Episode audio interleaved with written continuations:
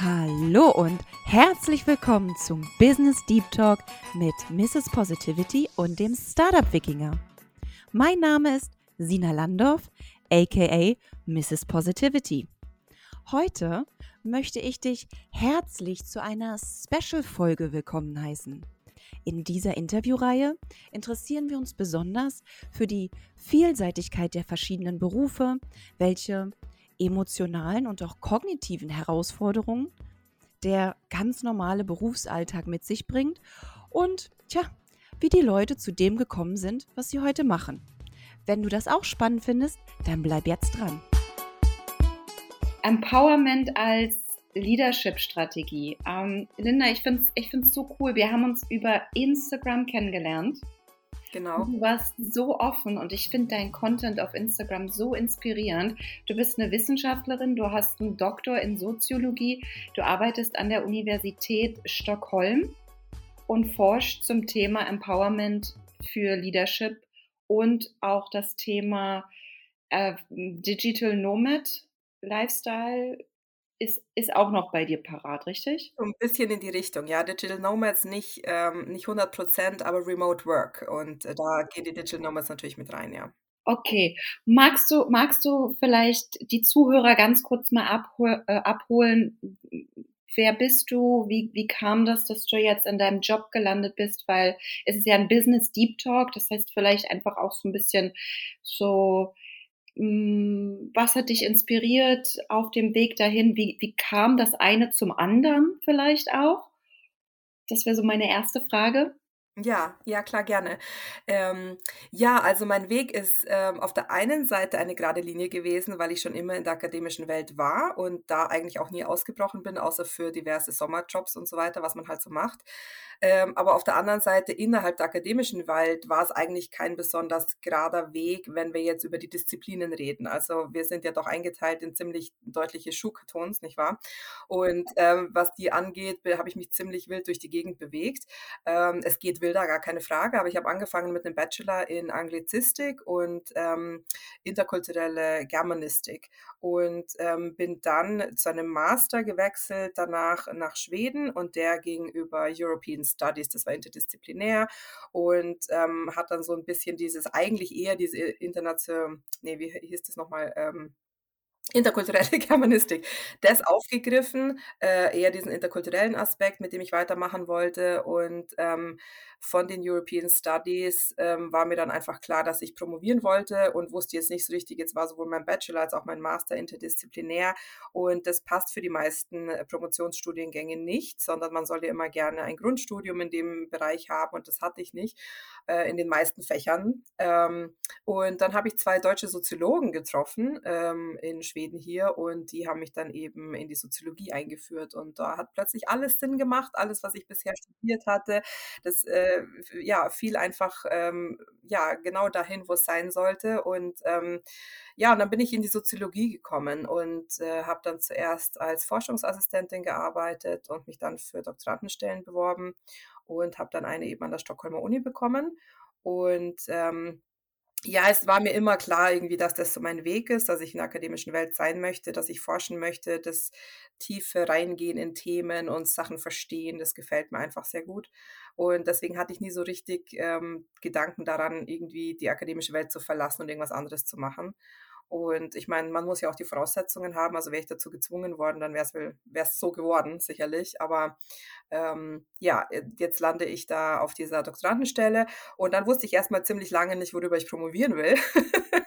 ähm, das war dann ein großes Problem. Ähm, ich habe dann nach einem Jahr meine Doktormutter gewechselt und auch mein Thema komplett gewechselt. Also ich habe eigentlich ein ganzes Jahr verloren, wenn man so will. Auf der anderen Seite habe ich natürlich wahnsinnig viel gelernt und der Prozess war einfach notwendig für mich. Ähm, ja, und hatte angefangen mit der Idee, irgendwie mit Migration weiterzumachen. Und das habe ich dann zur Seite gelegt und bin auf die Arbeitsschiene gewechselt ähm, und wollte also mich in der Arbeitssoziologie ähm, beheimaten. Und ähm, ich hatte mit den beiden zwei deutschen Soziologen weitergearbeitet und haben, wir haben da viel über Respekt und Toleranz geforscht. Und aus dem Thema entstand ein drittes Thema, das wir interessant fanden, nämlich Empowerment. Und ähm, dann habe ich mich entschlossen, dass ich darüber meine Diss schreiben werde. Und ähm, habe das dann tatsächlich auch getan. Ähm, das hat dann eine Weile gedauert, weil ich dann in der Zwischenzeit zwei Kinder bekommen habe. Herzlichen Glückwunsch. Äh, ja, danke. und 2017 wurde ich dann fertig und ähm, ja, seitdem bin ich in diesem Feld. Ich habe dann ähm, tatsächlich das Glück gehabt, äh, eine Postdoc-Stelle zu bekommen an einem privaten Forschungsinstitut, das Ratio-Institut, an dem bin ich, bin ich auch jetzt noch Vollzeit tätig und an der Uni Stockholm unterrichte ich weiterhin in Soziologie, in Arbeitssoziologie, um konkret zu sein. Ja, und äh, das heißt, mein, meine Haupttätigkeit ist Forschung über die Arbeitswelt im Großen und Ganzen. oh mein Gott, das ist so spannend. Darf ich, darf ich einmal nachfragen? Ähm, das Wort Dr. Mutter höre ich tatsächlich zum ersten Mal. Ich habe immer nur Dr. Vater, Dr. Vater, Dr. Vater und ich fand das so schön in dem Moment, als du Dr. Mutter gesagt hast. So, stimmt, das, das ist mir noch nie untergekommen. Und dann ähm, meintest du, du hast sie verloren. Ich habe gewechselt. ähm, ich habe mich entschlossen, durch, das durch den Themawechsel hat auch die, die Dr. Mutter nicht mehr gepasst. Und ich bin dann tatsächlich von Dr. Mutter zu Dr. Mutter gewechselt, zu einer anderen äh, Professorin. Und ähm, hatte dann Dr. Eltern. Man hat in Schweden zwei ähm, Doktor, Doktorbetreuer oder wie man das jetzt nennen soll. Und ich hatte eben die ähm, Charlotta Stern, die war meine Dr. Mutter. Und mein Zweitbetreuer war der Jens Rydgren. Und ähm, ja, genau. Man, ich meine, es gibt ja auch Frauen, die Doktorarbeiten betreuen. da muss man einen Namen dafür haben. finde ich super, finde ich super. Ich habe ich hab nur einen Bachelor, also was heißt nur, also bin damit völlig im Reinen mit mir. und hatte damals auch eine Betreuerin. Und die, ähm, die war so super. Vor allem, das fand ich auch so spannend. Sie meinte zu mir, was willst du später machen? Und ich so, naja, so genau weiß ich das noch gar nicht. Und ich habe meine Bachelorarbeit damals über eine Netzwerkanalyse geschrieben von bikulturellen Paaren und wie das eben funktionieren kann oder welche Voraussetzungen es braucht. Wie cool. Mhm. Ja, weil ich war damals selber in einer Beziehung, ähm, Deutschland-Amerika. Während meines ganzen Studiums über habe ich diese Fernbeziehung geführt und wollte dann eigentlich nach Amerika auswandern. Und deswegen war das ja für mich ein total relevantes Thema. Aber sie meinte, nee, das darf nicht so sein. Du darfst nicht das nur jetzt an einer temporären Begeisterung auswählen, sondern das soll auch irgendwie Hand und Fuß haben mit dem, was du später beruflich machen möchtest. Und das fand ich ein sehr guter Ansatz von ihr. Da war ich ihr sehr dankbar für. Und heute ist so geil. Heute baue ich Communities auf von Tech-Leadern. Ich habe ähm, Netzwerktreffen in meinem Positivity Office. Richtig coole Leute von, von Google, Zalando, ähm, Investoren fühlen sich angesprochen und haben, haben da Bock drauf, weil ich gelernt habe, glaube ich, Menschen zu verstehen. Und ich habe ja auch Soziologie studiert. Und ja, das ist so ein spannendes Feld. Deswegen freue ich mich vielleicht auch von dir jetzt noch ein bisschen was zu erfahren, was Empowerment denn eigentlich ähm, im Business auch ausmacht. Dann kann ich das auch an meine, an meine Tech-Leader weitergeben, um unsere Arbeitswelt ein bisschen mehr positiv zu gestalten. Genau, ja. Ja, also Empowerment ist ein interessantes Konzept. Der Begriff an sich ist unglaublich ähm, weit verwendet und auch nicht nur in Arbeitskontexten, weil er halt einfach darum geht, ähm, Power einen, einen, einen Power-Transfer durchzuführen, eine Überführung von Power an, von einer Person zur anderen Person oder von einer Organisation zu einer anderen oder wie auch immer man das jetzt, äh, in welchen Größendimensionen man das sehen möchte. Ähm, und Empowerment als Leadership-Technik hat halt wirklich damit zu tun, diese Idee, dass man Power teilt, dass man Power abgibt an jemanden anderen und ähm, im amerikanischen Kontext ist der Begriff sehr bekannt. Ähm, er wird auch viel verwendet in den Unternehmen ähm, als äh, ja, Strategie und, und Leadership-Style. Äh, und ähm, ich denke, dass der vor allem in Amerika ähm, so großen Anklang findet, aber auch so relevant ist, weil dort halt die Art und Weise zu führen normalerweise relativ hierarchisch ist. Ich rede jetzt aus dem schwedischen Kontext, wo es so ist, dass ähm, die hier führt man anders, hier führt man platter, hier führt man gemeinsamer. Also der, der schwedische ähm, Stil an Arbeitsplätzen ist schon sehr empowered, weshalb das Konzept an sich hier gar nicht so Fuß gefasst hat. Aber wie gesagt, in, in Amerika ähm, spielt es eine große Rolle. Und ähm, es geht halt letztendlich, ähm, also diese Begriffe Empowerment und Shared Leadership, die gehen so ein bisschen ineinander, das ist so ein bisschen die gleiche Bedeutung, ähm, dass man halt nicht als Chef auf der gesamten Macht selber sitzt, sondern lieber seine Angestellten zu Mitverantwortlichen macht, ähm, die ähm, die Befugenheiten bekommen, die sie brauchen, um ja, selbstständig, autonomer, freier, aber auch natürlich mit mehr Verantwortung agieren zu können. Und daraus, ähm, und das hat die Forschung ganz deutlich gezeigt, entsteht halt ein viel größeres Engagement unter den Mitarbeitern, ähm, größere Zufriedenstellung ganz allgemein. Ähm, man behält die Leute natürlich leichter weil es halt so ist, dass sie freier sind darin, vielleicht wie sie ihre Arbeit ausführen dürfen, vielleicht sogar wann sie die ausführen, vielleicht wo sie die ausführen, aber vielleicht eben auch ähm, ja, welche Leute sie mit ins Team holen. Also diese, das kann, ist natürlich sehr dehnbar, dieser Begriff, ähm, aber es geht halt einfach um die, um das Gefühl, ähm, Einfluss zu haben, ähm, dass die Arbeit ähm, sich ja meaningful anfühl, anfühlt, dass man das Gefühl hat, dass ja, dass da etwas drinsteckt für einen, was mehr ist als jetzt nur die Tätigkeit an sich. Und ähm, ja, das fördert Kreativität, Engagement, ähm, Begeisterung und natürlich dann letztendlich auch ähm, den, die Performance, den Output.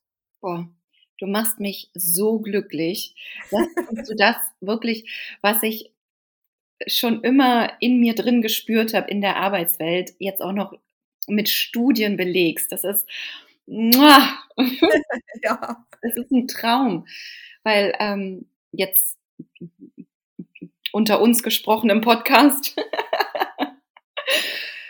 ich, ich bin damals in die Selbstständigkeit rein, weil mir dieses, diese Strategie an, an, an, ja, an Empowerment, Leadership, Technik gefehlt hat. Ich habe mich eingeengt gefühlt, ich habe mich beschnitten gefühlt, auch in, in, in meinen Fähigkeiten oder auch in, in den Momenten, dass ich mich weiterentwickeln wollte, mich ausleben wollte. Ähm, das ging nicht als Angestellte. Deswegen glaube ich, wenn du sagst, der schwedische Markt ist, ist schon relativ flach von den Hierarchien her. Ich glaube, das ist super für den deutschen Markt, auch gerade deutscher Mittelstand. Ähm, ich habe einen, einen Kunden an der Automobilzulieferer, ähm, wie sagt man, ähm, Industrie. Ähm, da, da hieß es jetzt wieder, oh wow, hier wird wirklich mit Druck geführt, hier, hier, hier herrscht Angst ähm, Homeoffice ist alles wieder abgeschafft worden. Ähm, selbst ich habe hier äh, Schwierigkeiten, ähm, mich auszuleben als Führungskraft. Ähm, äh, fühlt sich nicht gut an. Ne? Und das, das tut mir im Herzen so leid, weil, weil mein Kunde an der Stelle auch, das ist ein, ein so feiner Mensch, der hat so tolle Werte und die versucht er mit, mit aller Kraft, mit Leidenschaft auch in sein Unternehmen, also in das Unternehmen, für das er arbeitet, in sein Team zu integrieren. Und das wird ihm so schwer gemacht. Und ähm, als, als, als Coach würde ich am liebsten sagen, wechsel das Unternehmen, weil du verlierst extrem viel und jetzt kommt wieder Power. Du verlierst Power an Stellen, die, ähm, ja, wo vielleicht keine Power angenommen wird. Ja, ja, also was natürlich sehr grundlegend ist für damit Empowerment überhaupt funktionieren kann oder damit die Leute überhaupt mitmachen und dann meine ich ja die Chefs genauso wie die Angestellten. Das ist natürlich das, was, ähm, was ganz grundlegend ist, ist Vertrauen. Und wenn wir das Vertrauen nicht haben in die Angestellten, dass sie ihren Job ordentlich machen können und wollen, dass ihre innere Treibkraft ausreicht, um das zu leisten, was das Unternehmen von ihnen braucht. Wenn dieses Vertrauen nicht da ist, dann ist es natürlich extrem schwierig zu sagen, du bekommst jetzt diese Macht von mir und ich übergebe dir die Verantwortung und ich vertraue dir, dass das alles gut wird und dass du das erledigt bekommst. Und auch hier sieht man halt tatsächlich, das sind nicht nur einzelne Unternehmen, die diese Problematik haben, sondern es ist tatsächlich auch eine kulturelle Geschichte. Also in Schweden ist das Vertrauensniveau ganz generell in Unternehmen, in den Staat sehr hoch. Und das hat auch seine Nachteile, darüber brauchen wir gar nicht reden. Ähm, während eben zum Beispiel in Deutschland das Vertrauen in den Staat, in Organisationen, in Arbeitgeber geringer ist. Und ähm, das ist natürlich auch eine gegenseitige Geschichte. Also das sind ja auch die Angestellten, die dem Chef vertrauen müssen, dass er die richtigen Entscheidungen trifft oder sie und so weiter. Ähm, aber das liegt natürlich zugrunde. Und wenn man es nicht schafft, dieses Vertrauen ineinander ja, herzustellen oder aufrechtzuerhalten, dann wird es natürlich schwierig mit Empowerment. Und eine Sache, die ein bisschen schade ist, das ist halt, das äh, spiegelt sich auch manchmal in der Forschung, dass man immer so ein bisschen davon ausgeht, dass die Arbeitgeber die Arbeitnehmer ausnützen wollen und dass die Arbeitnehmer im Prinzip grundsätzlich faul sind und nicht arbeiten möchten. Und deshalb muss man mit der Peitsche kommen. Und das sind halt so diese Annahmen, auf denen dann viele unserer ähm, Institutionen, die wir geschaffen haben, basieren. Und es ist sehr schwierig, da manchmal auszubrechen. Also als, also ich, ich denke ja immer, also in meinem Gehirn rattert es gerade so in Lösungen. Ähm, aus meiner Erfahrung, was wirklich ähm, viel geholfen hat, wirklich, also nur my humble experience, sind Werte-Workshops. Ich mache ja, ich mache ja auch mit, mit Teams einen Werte-Workshop, wo wir, wo jeder eine Liste von 50 verschiedenen Werten bekommt und darf sich dann seine Top 3 raussuchen. Also das ist auch ein Mechanismus, eine Methode, die ich dann mit denen anwende. Und anhand dieser Top 3 Werte stellen wir uns dann in der Runde vor. Das heißt, das bin nicht einfach nur ich und definiere mich über meinen Job, sondern das bin ich über die Definition meiner Werte. Und meine Werte sind Freiheit, Respekt und Spaß. Das heißt, wenn ich für jemanden arbeite oder wenn ich auch Kollaborationen eingehe mit Menschen, dann brauche ich Menschen, die meine Werte respektieren. Und, und das ist, Freiheit steht bei mir an erster Stelle. Und es gibt wirklich fundamentale Probleme, wenn Werte verletzt werden. Und ich glaube, das ist im Business-Kontext, also wieder nur meine persönliche Erfahrung, das A und das O. Und so, so beginne ich auch, wenn ich mit, ähm, mit Unternehmen, mit Tech-Unternehmen zusammenarbeite, dass wir immer ein Werte-Workshop, ich arbeite ja mit, mit jungen Führungskräften zusammen und ähm, gerade auch Führungskräfte, die zum ersten Mal in die Führungsrolle jetzt die, die People-Verantwortung ähm, übernehmen. Und machen wir immer einen Kick-Off mit Werte-Workshop. Und das, das, das, das hilft. Weil wenn der Führungskraft die Werte der, der, der Mitarbeiter versteht, kann man die auch respektieren. Es ist halt wichtig, dass man die nicht vergisst, ne? dass man die immer auf dem Schirm behält. Und dafür ist auch Führungskräfte-Coaching ganz wichtig, um auf der, auf der richtigen Spur zu bleiben. Weil natürlich ist es schwer, im Vertrauen zu bleiben. Das ist, das ist gar nicht einfach. Und das, das Misstrauen kommt ja wahrscheinlich auch aus, aus schlechten Erfahrungen. Aber dagegen zu steuern, das ist schaffbar. Es kommt natürlich aus schlechten Erfahrungen, aber natürlich ist es auch irgendwas, womit wir sozialisiert sind. Wir werden ja sozialisiert mit einer Idee darüber, was Arbeit eigentlich ist und woraus Arbeit besteht und wie die Arbeitsverhältnisse idealerweise auszusehen haben. Und ähm, das äh, beeinflusst auch wiederum unsere Werte. Also das ist natürlich eine ganz tricky, so eine Wechselwirkung, die da stattfindet. Und ähm, ich finde die, die Werte-Idee total gut, weil es tatsächlich darauf hinausläuft und das war tatsächlich auch das, worüber ich meine Disk geschrieben habe. Die Forschung, die zeigt ziemlich ähm, ähm, einstimmig, dass Empowerment funktioniert. Ähm, gleichzeitig ist es auch so, dass natürlich jede so eine Studie ihre Schwächen hat und natürlich sind nicht alle, die an irgendeinem Fragebogen teilnehmen, für Empowerment. Und ich habe versucht zu gucken, ähm, wie ist es denn die Leute, die, die jetzt quasi nicht für Empowerment sind, was könnte denn der Grund dafür sein? Und hier kommen genau die Werte rein, weil was die Soziologie auch etabliert hat, ist ja, dass Leute unterschiedliche Einstellungen oder Attitudes zu, zur Arbeit haben, zu Work, äh, zur Arbeit haben.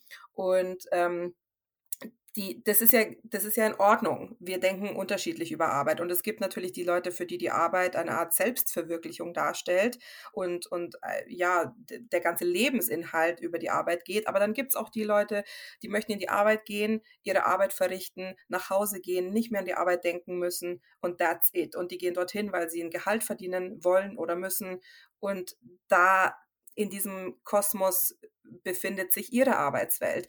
Und ähm, Leuten, die tatsächlich einfach nur fürs Gehalt und um sich ähm, zu ernähren in die Arbeit gehen, die sind vielleicht nicht immer die, die als erstes ich möchte, ich möchte rufen und die Hand hochstrecken, wenn es darum geht, mehr Verantwortung zu übernehmen. Und das heißt, hier geht es ja gerade um die Werten, Werte, wie du, wie du tatsächlich super richtig festgestellt hast. Ähm, und alle Angestellten haben unterschiedliche Werte. Und natürlich ist es schwierig, auf jeden Einzelnen einzugehen. Deswegen haben wir so viele One-Size-Fits-All-Lösungen da draußen. Ähm, und auch bei Empowerment ist es so. Natürlich ist es so, wenn du mit dieser Initiative kommst und ähm, sagst, hey, ich will euch jetzt alle empowern, dann werden ein paar Leute rufen, super. Und ein paar werden aber finden, ich möchte aber nicht extra Verantwortung übernehmen. Ich möchte diese Entscheidungen nicht treffen müssen. Ich möchte diese Freiheit gar nicht. Vielleicht überfordert diese Freiheit auch gewisse Leute. Also es ist ja auch diese Feinheit in, in der Leadership festzustellen, wer, wer kann das hantieren, wer kann es nicht hantieren und wen muss ich vielleicht weiterhin ein bisschen an der Hand nehmen. Und da gehört es ja gerade dazu, was bedeutet die Arbeit eigentlich für Leute und warum sind sie hier? Und wenn man das im Kopf hat, schon wenn man sie anstellt, dann hat man ja hoffentlich auch den richtigen, die richtige Gruppe, die Gruppe, die halt zu meiner Arbeitsweise passt. Ähm, aber es ist natürlich auch möglich, dass man ja in Unternehmen kommt, Gruppen übernimmt, ähm, auf die man keinen Einfluss hatte. Und dann muss man sich das natürlich bewusst sein, dass man jetzt auch nicht kommen kann und Empowerment ausrollen kann und erwarten kann, dass einem alle zu Füßen liegen, weil sie jetzt äh, mehr Freiheit bekommen haben. So entscheidende Punkte, die du hier auf, äh, aufgreifst. Wo kann man dann mehr erfahren zu, dein, zu deiner Studie? Wie kann man, ne, für alle, die zuhören, wie, wie kann man sich da weiter fortbilden? Ja, ähm, ja, für uns Akademiker ist es ähm, die ähm, Homepage Google Scholar, die, wo man die ganzen Artikel findet. Da kann man nach meinem Namen suchen, dann tauchen alle Publikationen mit mir auf. Ähm, man kann auch einfach Kontakt mit mir aufnehmen auf unterschiedlichste Weise. Ähm, dann kann ich natürlich gerne Links schicken zu Publikationen oder einfach die ähm, Paper weiterleiten. Es ist ja leider manchmal ein bisschen schwierig, an diese ähm, Publikationen zu kommen, weil die hinter Paywalls liegen, ähm, was total absurd ist, nur am Rande. Ähm, und man kann auch natürlich einfach googeln nach Empowerment. Da gibt es natürlich auch total viele Informationen da draußen. Wenn man jetzt gerade an die Forschung will, dann ähm, kann man sich mit Google Scholar oder eben direkt Kontakt zu mir. Welcher, welcher Channel ist dir am liebsten? Instagram oder LinkedIn oder? Ähm, LinkedIn ist gut, ja. Super. Obwohl ich ja ein großer Fan bin auch von deinem Instagram. Ja, Insta natürlich ist Instagram auch okay. natürlich, natürlich. Ist auch so, weiß ich nicht, so eine Sonne. Wenn man dich sieht, ist es einfach, einfach schön. Das Kompliment kann ich nur zurückgeben. Danke. Ich, ich bedanke mich. Ähm, 24 Minuten. Hast du sonst noch eine Frage? Nee, ich habe keine Frage. Ich wollte dir nur sagen, total witzig mit deiner Bachelorarbeit. Ich lebe ja auch in einer interkulturellen Beziehung. Mein Mann ist Schwede und ich habe mich auch total für diese Themen interessiert, als ich damals interkulturelle Germanistik studiert habe. Jetzt würde mich nur interessieren, worüber hast du deine Bachelorarbeit denn dann geschrieben? Also ich habe eine ich habe eine Fallstudie gemacht. Ich habe keine quantitative Studie, sondern eine qualitative Studie ge, ge, äh, durchgeführt und hm, das Resultat war tatsächlich, dass umso gelöster die sozialen Kontakte sind. Heißt nicht keine zu haben, sondern einfach nur sich weniger persönlich die, unter, unter den Einfluss zu stellen. Desto gelöster wir sind, desto besser funktionieren diese Beziehungen. Also die, die, die Paare, die ich interviewt habe, sind ja dann ähm, wirklich, ähm, wirklich Interviews gewesen, die eine Stunde lang waren. Das musste ja auch alles transkribiert werden. Oh mein Gott, das war so viel Arbeit. ähm, genau, die, die haben natürlich familiäre Kontakte, aber sehr frei. Und die haben auch alle gesagt, ähm, wir lieben unsere Familie, aber wir treffen unsere Entscheidungen losgelöst und, und selber und ohne ohne deren Einfluss. Und wenn die eine andere Meinung haben oder denken, nee, wir sollten das jetzt nicht, nicht machen, dann hat das keine Relevanz auf unsere Beziehung. Und diese, diese Einstellung hilft, um interkulturelle Beziehungen erfolgreich und auch nachhaltig, langfristig führen zu können. Also gute Beziehungen für, für ähm, ich sag mal, Party, Spaß, fürs Wohlbefinden, ja. Aber lebensrelevante Entscheidungen, da darf niemand mitmischen. Das ist eine, das ist immer zwischen dem Paar zu, zu treffen. Das ist so mein overall Outcome gewesen. Super interessant. Sehr spannend. Ja, man lernt man lernt viel über die Menschen, wenn man sie fragt. Ja, ja, ja. Vor allem, ich ich weiß noch, ich hatte ich hatte damals so 'n so 'n Riesenpech gehabt mit meiner Bachelorarbeit, dann ist mein Computer total abgestürzt und ich habe ähm, ich habe ungefähr eine Woche Arbeit verloren, so kurz vor Schluss. Und dann habe ich noch mal richtig reingehauen in die Tasten und musste alles noch mal irgendwie nachschreiben, weil ich hatte zum Glück einer Freundin in Australien damals das, das rübergeschickt, weil die auch in so einer Beziehung war, ne, deutsch-australisch. Sagt man das australisch? Australien? Ja, weiß ich auch nicht so richtig. und da dachte ich, okay, ja, die ist, die ist da ein bisschen mit, mit drin und kann das gut nachvollziehen. Und das war der letzte Stand, den ich mit ihr hatte. Und dann ähm, musste ich von da nochmal nachsetzen und habe innerhalb kürzester Zeit dann alles nochmal abgetippt und so viele Rechtschreibfehler da höchstwahrscheinlich reingebaut, dass es mir so peinlich war, dass ich nicht zugelassen habe, dass die in der Bibliothek ausgestellt wird.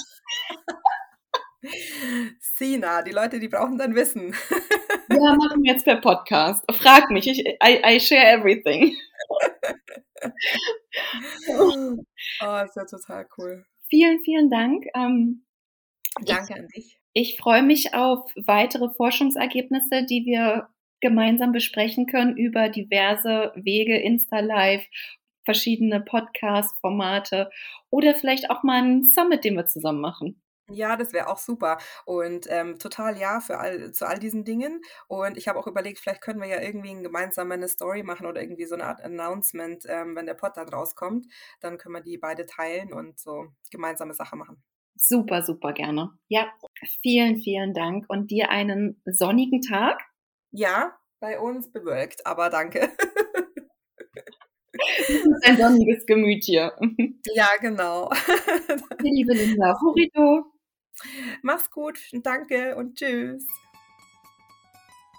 Vielen, vielen Dank nochmal fürs Zuhören.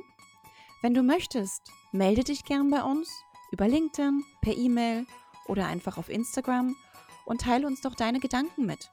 Wir interessieren uns wirklich sehr darüber, was du so denkst und vielleicht hast du ja ebenfalls Lust, bei uns im Podcast über deinen Beruf zu berichten. Es ist einfach super, super spannend zu hören, was es alles so an Jobs da draußen gibt.